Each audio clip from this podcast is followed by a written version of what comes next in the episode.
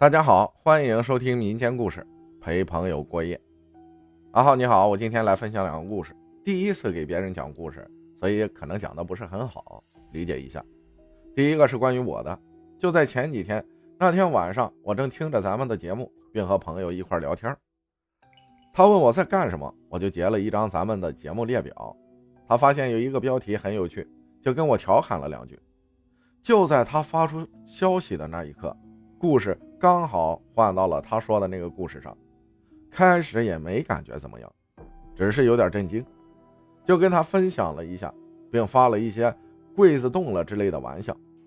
过了不到一分钟，我屋的门自己突然开了，此时我有点慌了，赶紧过去想要把门关上，可不知道为什么门怎么都关不住，一关上就会弹开。我赶紧把门关上后。用锁把他卡住了，当时害怕的什么也不敢做。朋友安抚了我一会儿后，就去睡了。那天一直到一点多我才睡着。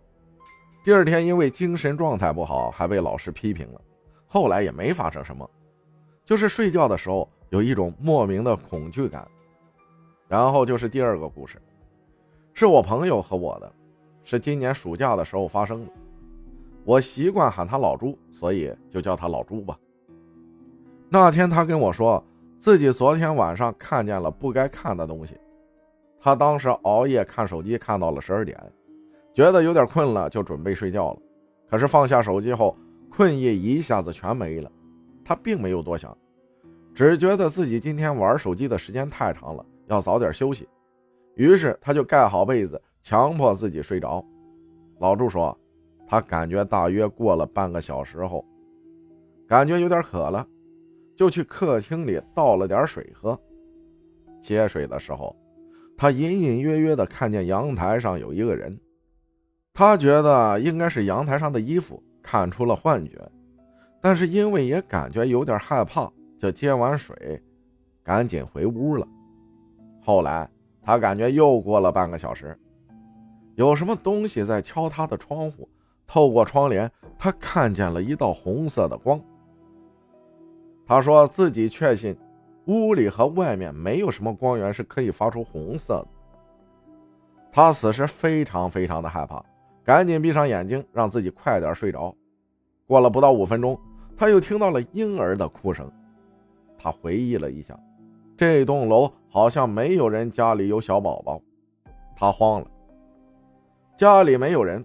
他妈妈带着他妹妹去海南玩了，他爸爸那天也要加班，因为回来太晚，就跟老朱说自己在外面住了。他没办法，打了二十多个电话，把我给叫醒了。我当时非常的生气，但都是朋友，我也过去了，陪他聊天聊到了两点多，我俩都非常困了，于是他给我打了个地铺，我俩在一间屋子睡了一晚。第二天，他请我吃了顿饭。说是为了报答我，吃饱喝足，我们又到了老朱家里。在他家里，我们大约玩了三个小时的游戏。他跟我说自己有些头疼，我就感觉应该是玩手机玩的，就说带他出去打会儿篮球放松放松。他也没有拒绝，就跟我去了。但是我俩打着打着，他说自己头疼的不行了，说完啪叽一下就摔在了地上。我当时十分紧张啊。